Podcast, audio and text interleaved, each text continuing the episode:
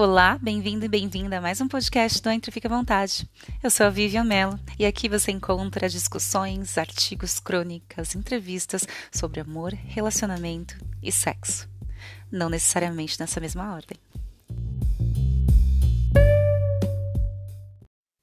Na semana em que Cláudia Raia anuncia sua gravidez aos 55 anos de idade, dividindo a opinião pública entre apoio e indignação, eu acabo a minha, levando para conta mais uma cantada épica, também com um misto de apoio e indignação. E lá estava eu, em mais um momento de inércia da inutilidade total, arrastando automaticamente o feed do Insta, quando dou de cara com aquele anúncio, um tanto marqueteiro, da Cláudia Raia sobre sua terceira gravidez. Eu vou confessar que quando eu vi aquilo, eu achei que era algum tipo de comercial de teste de gravidez, mas aí com todo o boom, todo o alcance da notícia, eu vi que era real. E eu fiquei feliz, eu fiquei muito contente por ela e por todas nós mulheres. E isso aconteceu porque, apesar dos riscos inerentes à condição natural humana de envelhecimento, isso diz respeito a alguma coisa maior, que é a transição que estamos passando. A vida ganhou mais vida. Cada vez mais temos oportunidade de evoluir a nossa espécie. Nossos corpos estão se adaptando ao nosso modo de vida, onde ter filhos antes dos 30 é tão louco quanto tê-los depois dos 50.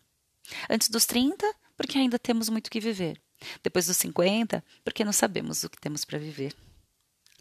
E nessa ambiguidade incompreensível, vivemos julgando escolhas alheias e postergando ou justificando as nossas próprias escolhas. Enquanto pensava nisso, eu me julgava. Pelos milhões de pensamentos borbulhantes e pela falta de tempo e energia para escrever sobre tudo aquilo. Enquanto, ironicamente, continuava a rolar o timeline do Instagram sem olhar para o relógio. Tempos modernos. Hum. E mesmo na inércia, meu ombro reclamava. Era aquela dor conhecida, o incômodo que já nem me incomodava tanto no meio de tantas coisas que me incomodavam mais. E aí me lembrei de uma indicação dos meus treinadores, um massoterapeuta muito bom. E como eu gosto de resolver tudo na hora, como uma mulher prática ou ansiosa que sou, na mesma noite eu estava lá, seminua, em uma maca quentinha, ouvindo o terapeuta de trinta e poucos anos falar sobre seus interesses culturais e sua jornada de vida. Sim, parece muito intenso para o contexto, e foi. Mas no meio da conversa, é claro que o tema chegou a relacionamento. E claro que em sexo.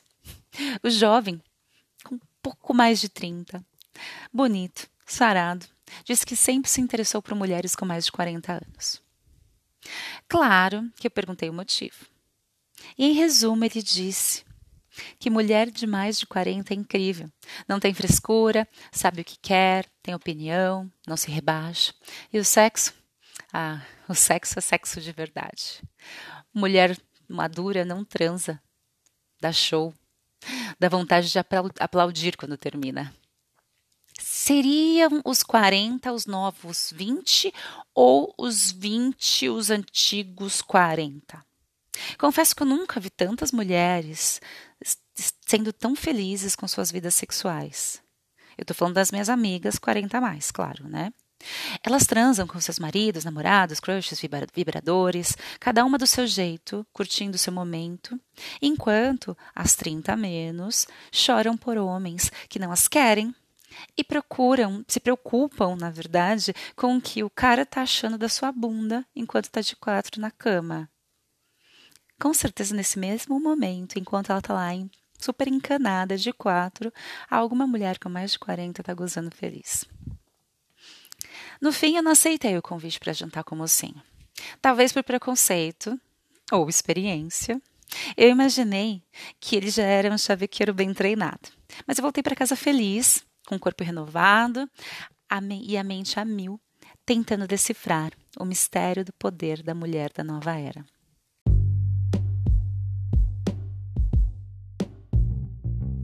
E esse foi mais um podcast do Entre Fica à Vontade. Até a próxima!